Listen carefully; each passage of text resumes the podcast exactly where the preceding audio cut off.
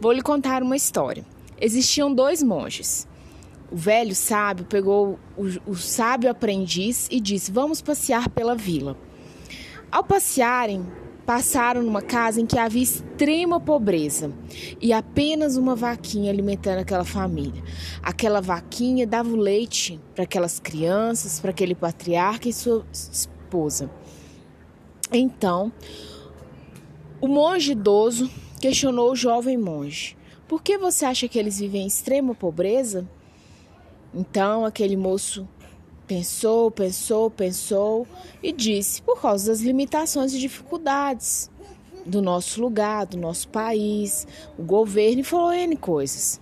Então aquele velho monge disse para o seu aprendiz: pegue a vaca e jogue despenhadeira abaixo. O rapaz, sem nada entender, ficou boquiaberto olhando para aquele velho sábio. E ele repetiu: Estou lhe dando uma ordem. Pegue a vaca e jogue despenhadeira abaixo. O rapaz, sem nada entender, apenas cumpriu. Estava ali como um aprendiz.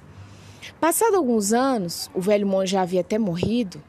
Aquele jovem sábio volta àquele vilarejo. E quando passa por aquela casa, não reconhece.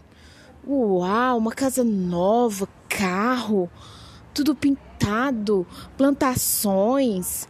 Então ele, curioso, entra. Será que aquele homem vendeu a, a triste fazenda? aquele lugar tão tristonho que só tinha uma vaquinha tanta pobreza para uma outra pessoa, o que havia acontecido ali? A curiosidade foi muita.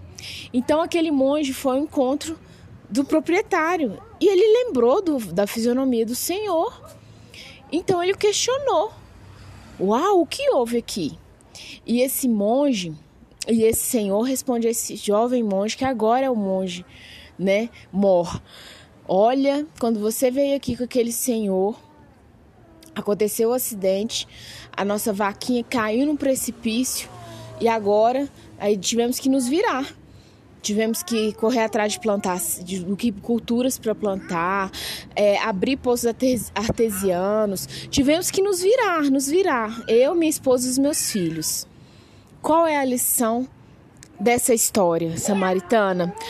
A lição é que às vezes é necessário que tudo aquilo que a gente tem e chama de alicerce vá despenhadeira abaixo. É necessário Deus pegar essas vacas que nos prendem no mesmo lugar e jogar despenhadeira abaixo. Deixo para você um versículo da Bíblia que diz assim: Deus pode fazer-nos abundar em toda graça, a fim de que, tendo sempre em tudo ampla suficiência, superabundez em toda boa obra. 2 Coríntios 9, 8. Deus pode fazer.